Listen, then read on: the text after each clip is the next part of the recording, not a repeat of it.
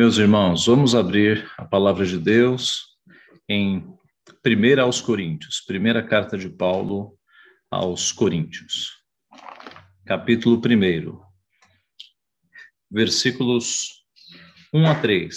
1 aos Coríntios 1, de 1 a 3. Assim, a palavra de Deus. Paulo, chamado pela vontade de Deus para ser apóstolo de Jesus Cristo, e o irmão Sóstenes. A igreja de Deus que está em Corinto, aos santificados em Cristo Jesus, chamados para ser santos, com todos os que em todo lugar invocam o nome de nosso Senhor Jesus Cristo, Senhor deles e nosso. Graça a vós outros e paz da parte de Deus, nosso Pai, e do Senhor Jesus Cristo. Vamos orar para receber a palavra do Senhor. Pai Santo, nós te somos gratos pelo privilégio que temos de buscar a tua face, buscar o teu nome. Te agradecemos, Pai, porque o Senhor tem preservado a tua igreja. Te agradecemos pela comunhão que podemos ter entre irmãos e com o Senhor. Te agradecemos por tua palavra que nos alimenta, que é meio de graça, pela oração. Te agradecemos, Pai, porque podemos iniciar este dia e esta semana buscando ao Senhor, ouvindo a tua voz, louvando o teu nome. E te pedimos, Pai, agora a tua graça, a tua misericórdia, quando abrimos a tua santa palavra, para que possamos entendê-la, que o teu Santo Espírito, Pai, abra a nossa mente, os nossos olhos, o nosso coração e aplique a tua palavra, Pai, no nosso coração. Reconhecemos a nossa limitação, Pai, tanto de quem fala quanto dos que ouvem, mas reconhecemos o poder do teu Santo Espírito, a tua palavra, ó Pai, que não volta vazia, e a operação do teu Espírito de convencimento, de santificação, de fazer com que nós entendamos, Pai, aquilo que se discerne espiritualmente. Ajuda-nos então a termos agora olhos que vejam a tua mensagem para a nossa vida, que possamos crescer em conhecimento e que este conhecimento, Pai, se transforme em prática, em testemunho, em anúncio do teu evangelho. Cuida da tua igreja espalhada por este país, abençoa-nos. É o que nós pedimos em nome de Jesus. Amém. Meus irmãos, continuando então a nossa exposição do Novo Testamento em ordem cronológica, nós chegamos agora à carta que Paulo escreveu aos irmãos que estavam na igreja de Corinto. E antes de nós entrarmos nesta carta, então, convém que nós é, entendamos um pouco e a conheçamos ainda que panoramicamente. Esta é a quarta carta que Paulo escreveu. As três primeiras foram a carta aos Gálatas, que foi a primeira, e as outras duas, primeira Tessalonicenses e segunda Tessalonicenses nesta ordem. Tudo indica que Paulo escreveu esta carta aos irmãos de Corinto no ano de 55 depois de Cristo.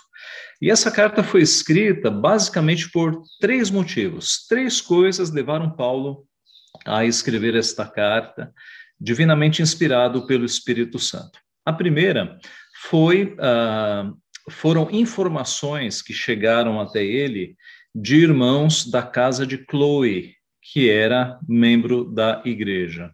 Se você observar ainda no primeiro capítulo, versículo 11, você tem essa informação.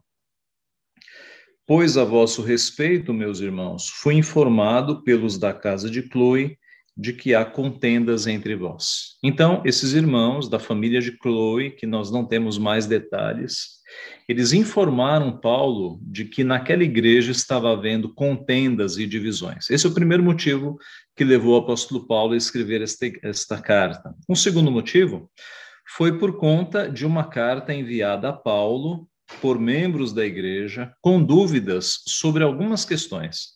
Estas dúvidas, essas dúvidas aparecem especialmente no sétimo capítulo da carta. Se você observar o capítulo 7, versículo 1, você vai perceber isso, que eles haviam enviado uma carta com dúvidas ao apóstolo Paulo. Veja 7:1. Quanto ao que me escrevestes, é bom que o homem não toque em mulher. E, e no decorrer deste capítulo todo, você tem Paulo tirando dúvidas que foram é, escritas, colocadas numa carta enviada a ele. Então, este é o segundo motivo, uma carta que chegou a Paulo. E um terceiro motivo foi uma visita que Paulo recebeu de três homens da igreja, digamos assim, uma delegação da igreja de Corinto, trazendo mais informações sobre o que estava acontecendo ali. Você nota isso no capítulo 16. Veja 1 Coríntios 16, verso 17. 1 Coríntios 16, 17.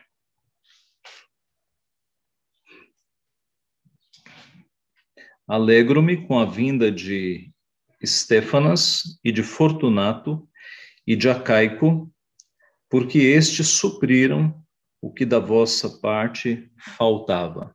Então, esta delegação, ela trouxe mais informações. Então, baseado nisso tudo, foi que o apóstolo Paulo escreveu esta carta. E essa carta de, essa primeira carta aos Coríntios, ela trata de muitos assuntos.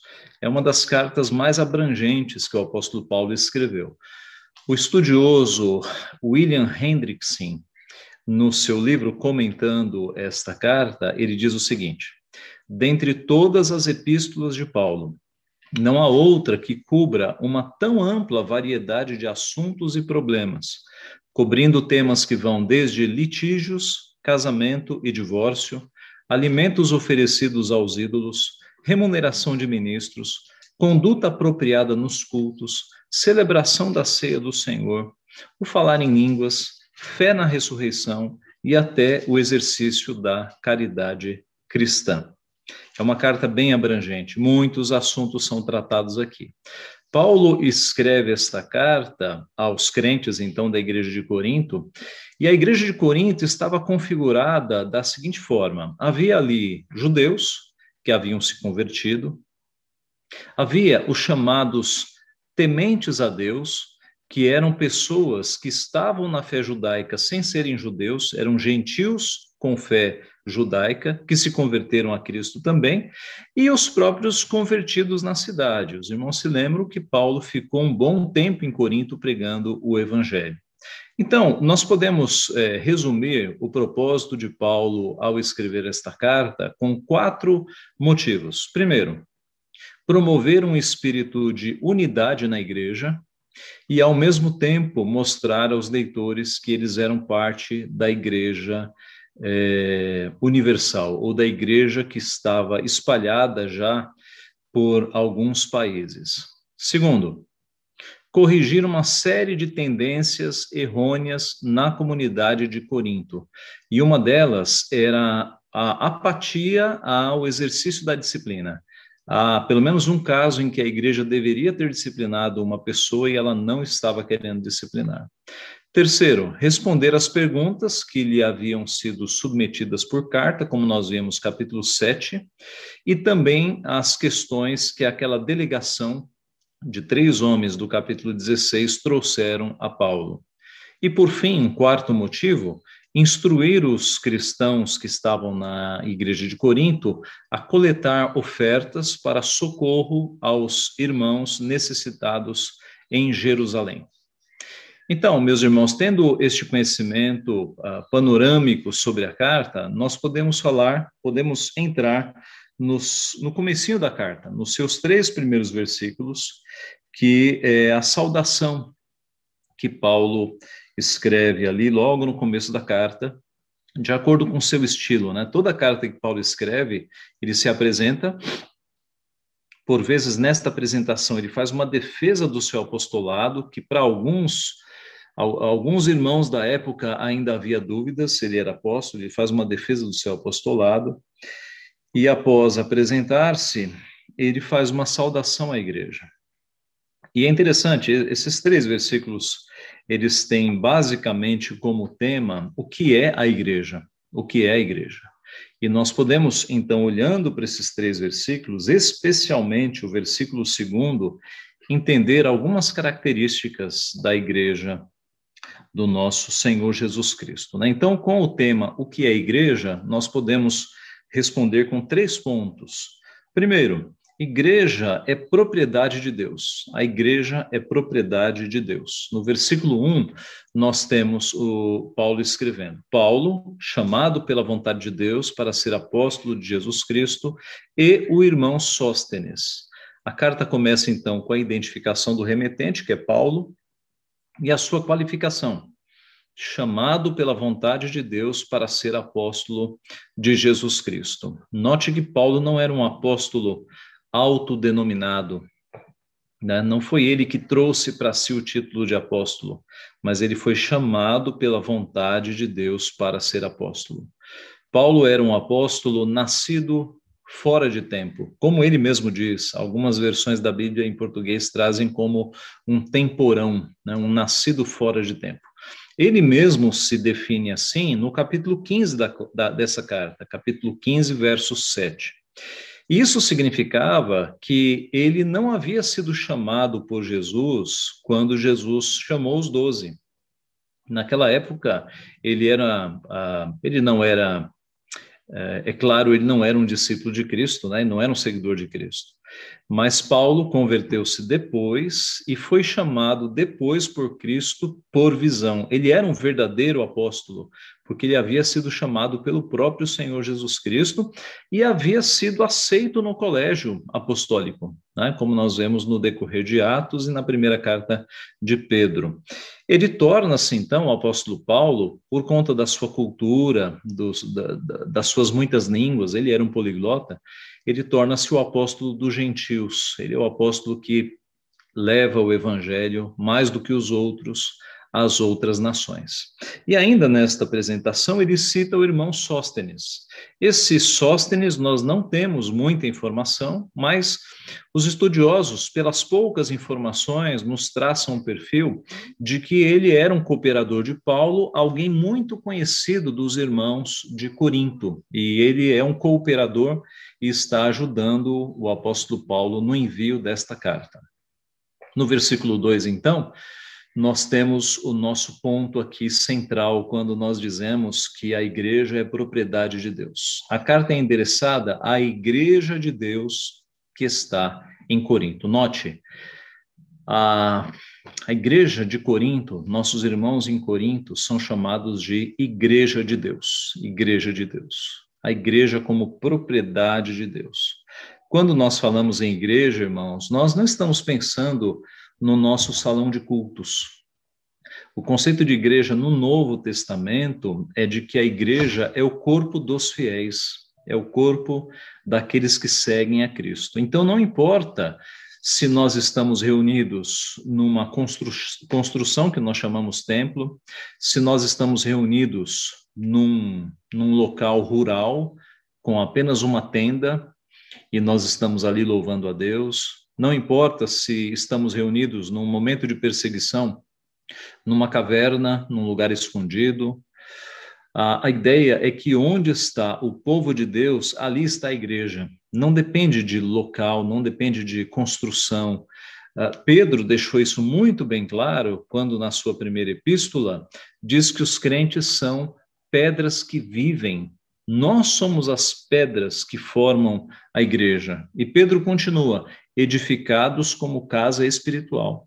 Então, os crentes são, digamos, os tijolos que formam a igreja espiritual.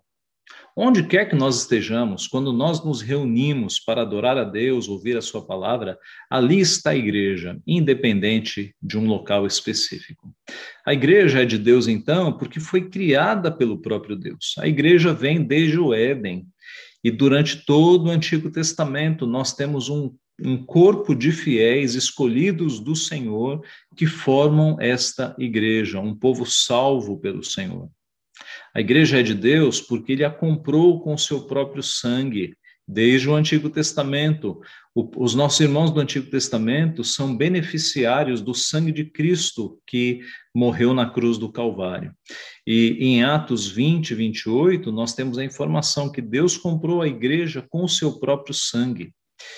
Deus, lá em Êxodo, verso, capítulo 19, versos 5 e 6, falou por boca de Moisés: Agora, pois, se diligentemente ouvirdes a minha voz e guardardes a minha aliança, então sereis a minha propriedade peculiar dentre todos os povos. Porque toda a terra é minha, vós sereis reino de sacerdotes e nação santa. Muitos séculos depois, Pedro repete ah, basicamente a mesma mensagem às igrejas da Ásia, num contexto não mais judaico. 1 Pedro 2, 9 e 10. Vós, porém, sois raça eleita, sacerdócio real, nação santa, povo de propriedade exclusiva de Deus, a fim de proclamardes as virtudes daquele que vos chamou das trevas para a sua maravilhosa luz. Vós sim, que antes não erais povo, mas agora sois povo de Deus, que não tinhas alcançado misericórdia, mas agora alcançastes misericórdia. Então observe como são basicamente as mesmas palavras. Moisés diz, Deus diz por boca de Moisés: Vós sereis minha propriedade peculiar. Pedro repete: povo de propriedade exclusiva de Deus. Moisés, vós me sereis reino de sacerdotes. Pedro, sacerdócio real, a mesma coisa. Moisés, nação santa. Pedro, nação santa. Observe então que as mesmas palavras que são é, ditas num primeiro momento ao povo de Israel lá atrás, agora são repetidas aos gentios das igrejas da Ásia e a nós de uma maneira geral, com as mesmas informações e afirmações. Nós somos povo de propriedade exclusiva de Deus. A igreja é propriedade de Deus. E aqui, meus irmãos, o ponto muito interessante é que Corinto é a igreja mais problemática do Novo Testamento, e você já deve ter percebido isso. É uma igreja cheia de problemas, de divisões, de liderança, alguns que diziam seguir a Pedro, outros que diziam seguir a Apolo, outros que diziam eh, seguir a Cristo. É uma igreja com eh, falta de disciplina, é uma igreja que tem problemas no culto, é uma igreja que tem problemas na ceia. O texto que Paulo escreve sobre a ceia é um texto de instrução, mas basicamente de repreensão, porque eles estavam fazendo tudo errado. E mesmo assim, mesmo com tantos problemas, ela é chamada Igreja de Deus. Igreja de Deus.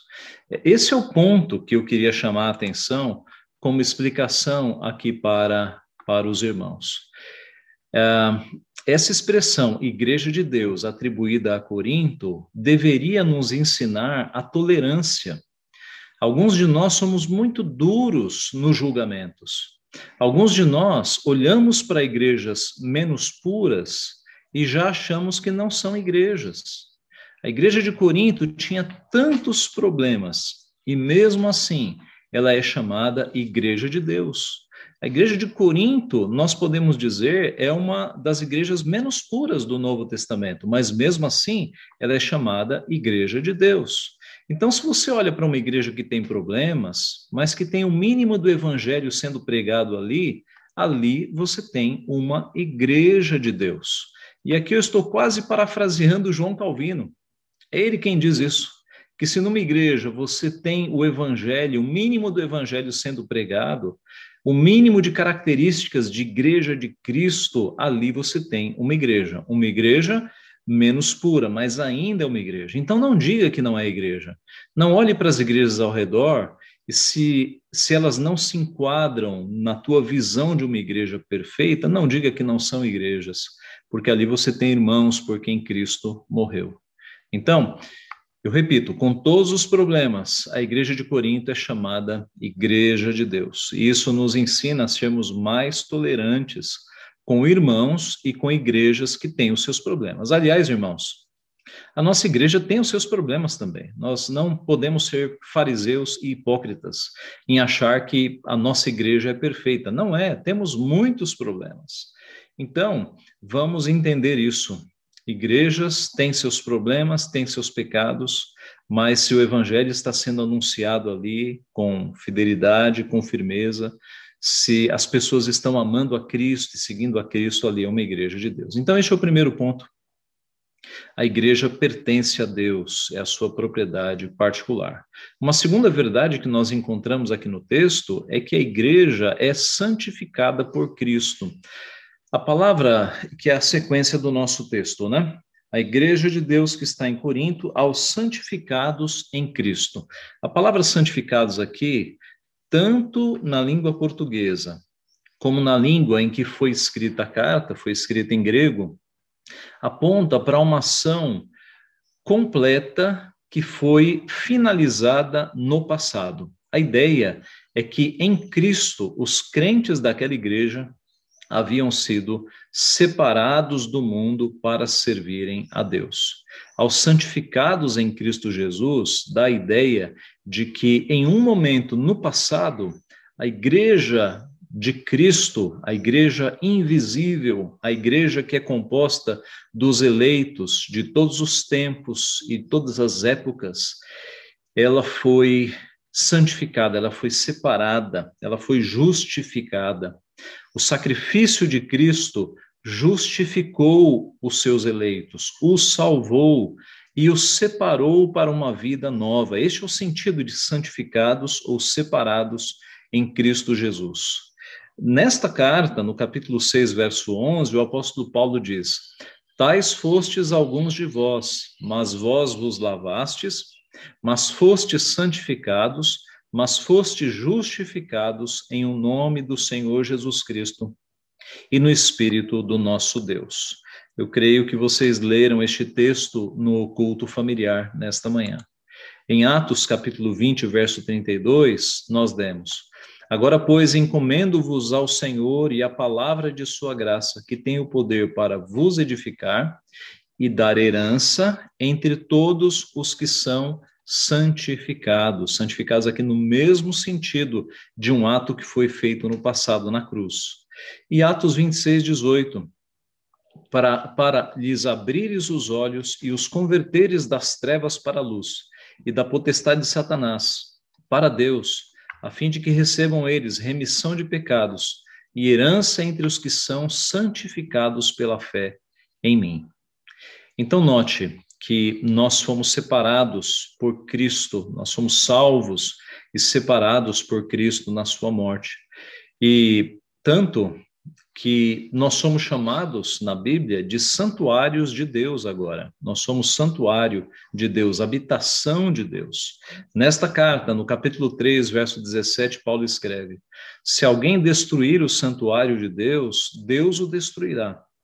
Porque o santuário de Deus, que sois vós, é sagrado. Observe, o santuário de Deus, que sois vós, é sagrado. E em 1 Coríntios 6,19, acaso não sabeis que o vosso corpo é santuário do Espírito Santo que está em vós, o qual tendes da parte de Deus, e que não sois vós de vós mesmos? Observe que nós, santificados, separados por Cristo, agora somos casa espiritual, somos santuários de Deus. De forma que os nossos filhos também, nascendo na família da aliança, sendo incluídos no povo de Deus pelo batismo, também são declarados santos. Paulo escreve isso no capítulo 7, verso 14. Porque o marido incrédulo é santificado no convívio da esposa, e a esposa incrédula é santificada no convívio do marido crente. Doutra sorte, os vossos filhos seriam impuros, porém agora são santos. Observe que os nossos filhos, que nascem na família da aliança e que são devidamente incluídos na igreja visível pelo batismo, são chamados santos também. Então, a igreja é santificada, separada por Cristo para uma nova vida. Observe que se nós somos separados por Cristo para uma nova vida, nós não podemos mais viver como nós vivíamos antes, sem esperança, sem confiança, com medo, não podemos mais viver assim. Nós fomos separados por Cristo para uma nova vida. Não podemos viver sem freios, sem limites, sem domínio próprio. Não podemos viver sem amor ao próximo, sem boas obras, sem obras de misericórdia, Se Cristo nos separou para Ele, não podemos mais viver sem transformação de pensamentos, sem luta contra o pecado, sem modificação nas nossas palavras, sem renovação dos nossos temperamentos, sem mudar nossas respostas quando nós somos insultados. Nós não podemos mais viver sem anunciar a Cristo com palavras e sem palavras, com testemunho. Não podemos viver sem fazer diferença na sociedade e sem contribuir para o avanço do reino. Então, se nós fomos separados por Cristo, nós temos que viver como discípulos de Jesus Cristo. Esse é o segundo ponto que nós vemos aqui. Então, a igreja, além de ser propriedade de Deus e santificada por Cristo, ela é também, em terceiro e último lugar, convocada a ser santa. O texto nos diz: Verso 2: A igreja de Deus, que está em Corinto, aos santificados em Cristo Jesus, chamados para ser santos. A igreja é chamada, é convocada a ser santa, é o nosso terceiro ponto. Ela é convocada a ser santa. Talvez você se pergunte, mas pastor, nós não acabamos de ver que nós já somos santificados em Cristo? Como é que Paulo escreve na sequência que nós somos chamados para ser santos? Nós já não fomos santificados? Irmãos, notem a riqueza das Escrituras. Na primeira sentença, ele disse que nós já fomos santificados por Cristo, Cristo morreu e nos justificou. Diante do tribunal de Deus, já estamos justificados, já somos vistos com a capa de justiça de Cristo sobre nós, já somos santos ah, posicionalmente. Né? Cristo nos santificou, nos separou. Porém, como a obra da redenção, ela só se completa no plano de Deus com a ressurreição dos corpos, nós ainda estamos num processo de santificação. Martinho Lutero chamou isso de simul justus et peccator, simultaneamente, ao mesmo tempo, justos e pecadores, justos e pecadores. Parece uma contradição, mas não é. Nós somos santos em santificação. Aqui nós podemos usar o já e o ainda não, né, que se aplica em muitas coisas da Bíblia. Por exemplo, na nossa salvação. Nós já estamos salvos por Cristo Jesus. Se nós morrermos hoje, nós estaremos com Cristo. Mas há um sentido em que nós ainda não fomos salvos, porque o plano de redenção não se finalizou. A ideia é que o plano de salvação maior, ele se completa na ressurreição. Então há um sentido em que nós ainda não fomos salvos. Nós já fomos salvos. Se morrermos hoje, estamos na presença de Deus. Mas há um sentido histórico em que nós ainda estamos sendo preparados para a santificação total. Nas, neste nosso assunto é a mesma coisa, nós já fomos considerados santos por Deus, posicionalmente, quando Cristo morreu, nós, mas nós ainda estamos no processo de santificação e não precisa argumentar muito sobre isso, porque você sabe que você tem pecado. Mas um dia, quando você morrer, você já vai para a presença de Deus sem pecado e mais um tempo, talvez algumas décadas, Cristo volta e a ressurreição ela completará a obra de Deus Pai, Filho e Espírito Santo para os eleitos. Então a igreja é chamada a ser santa, nós somos chamados para sermos santos. Nesta semana, alguém me enviou a pregação de um pastor famoso que dizia que a santidade é a consciência de que Cristo está conosco. E ele dizia mais ou menos o seguinte: não importa se você estiver traindo a tua esposa, não importa se você estiver usando drogas, não importa se você estiver roubando, a santidade é a consciência de que Cristo está comigo agora. E ele falava sério. Ele disse essas coisas é, de forma mais vívida do que eu disse agora. Né? Ele chegou a dizer: não importa se você está na cama de outra pessoa que não a tua esposa. Santidade é, a, é uma consciência de que Cristo está com você. E esses pregadores, eles são muito ouvidos e são muito aceitos, porque ele está acalentando o pecado dos outros. Meus irmãos, a igreja é chamada a ser santa, e santidade não é apenas uma consciência, Santificação é uma mudança de vida, mudança de hábitos, mudança de costumes, de pensamentos, mudança de palavras, mudança de ações. E a Bíblia é muito clara quanto a isso. E eu sei que os irmãos sabem, mas eu vou mostrar alguns textos aqui para rebater a tese deste pregador herege que está ensinando as pessoas que elas não precisam mudar de vida, basta elas terem consciência de que Cristo está com elas. O que é que nós vamos fazer com estes textos, irmãos? Levítico 19, 2. Fala a toda a congregação dos filhos de Israel e diz-lhes: Santos sereis, porque eu, o Senhor vosso Deus, sou santo. Salmo 19, 119, 9. Como purificará o jovem o seu caminho? Observando conforme a tua palavra. Salmo 139, 23 e 24. Sonda-me, ó Deus, e conhece o meu coração. Prova-me e conhece os meus pensamentos. Vê se há em mim algum caminho mau e guia-me pelo caminho eterno.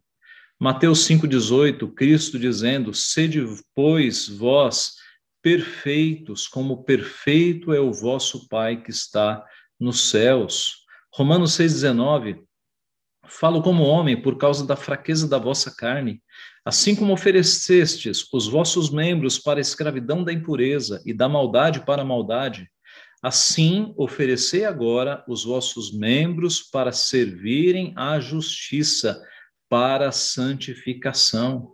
No mesmo capítulo de Romanos 6, verso 22.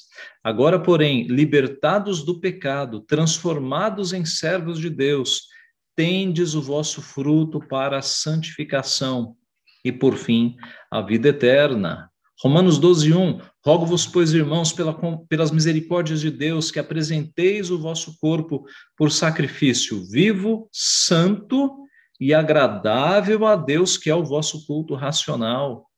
2 Coríntios 7, 1. Ora, amados, pois que temos tais promessas, Purifiquemo-nos de toda imundícia da carne e do espírito, aperfeiçoando a santificação no temor de Deus. Gálatas 5, 16 a 25. Digo, porém, andai no espírito e jamais satisfareis a concupiscência da carne, porque a carne milita contra o espírito e o espírito contra a carne, porque são opostos entre si, para que não façais o que porventura seja do vosso querer.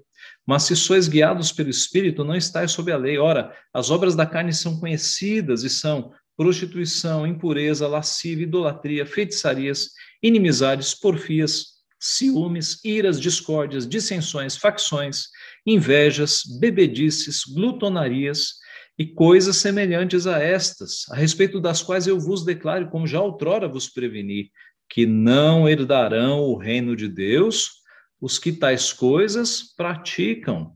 Mas o fruto do Espírito é amor, alegria, paz, longanimidade, benignidade, bondade, fidelidade, mansidão, domínio próprio. Contra estas coisas não há lei.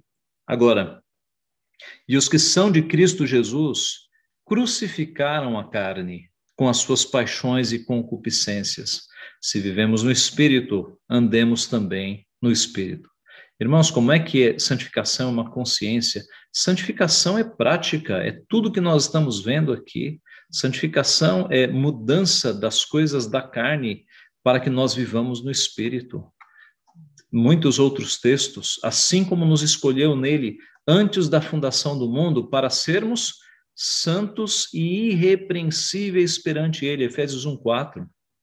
Efésios 5:3.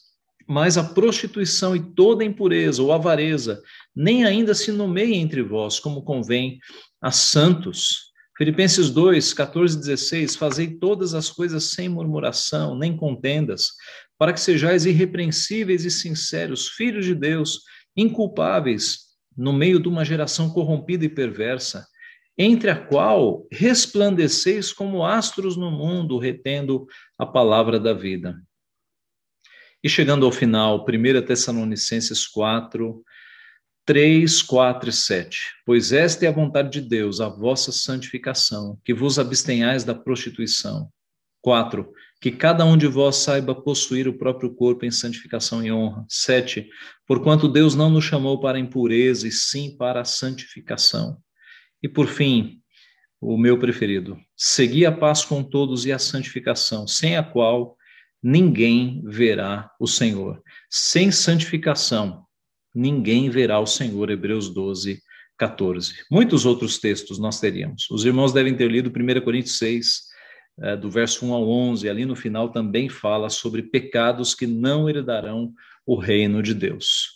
Então, a Escritura deixa muito claro que a santificação tem a ver com transformação de vida.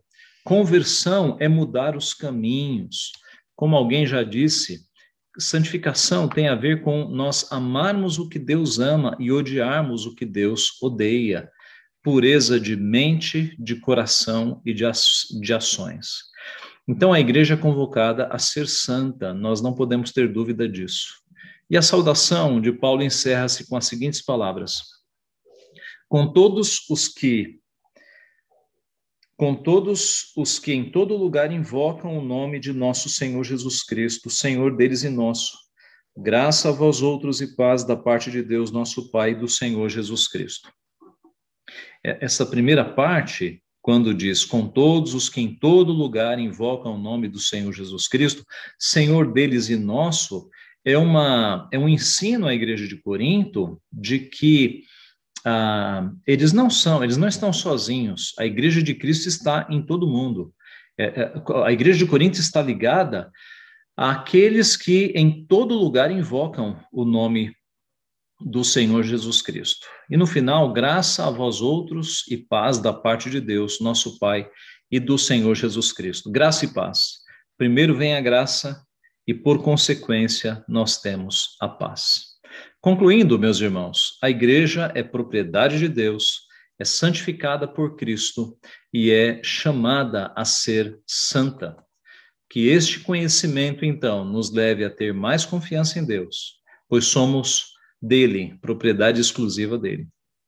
Nos deve a ter mais certeza da salvação, porque Cristo morreu de uma vez por todas para que nós fôssemos salvos, separados. E nos deve a uma vida de santificação, porque foi para isso que nós fomos salvos, para ter uma vida de santificação.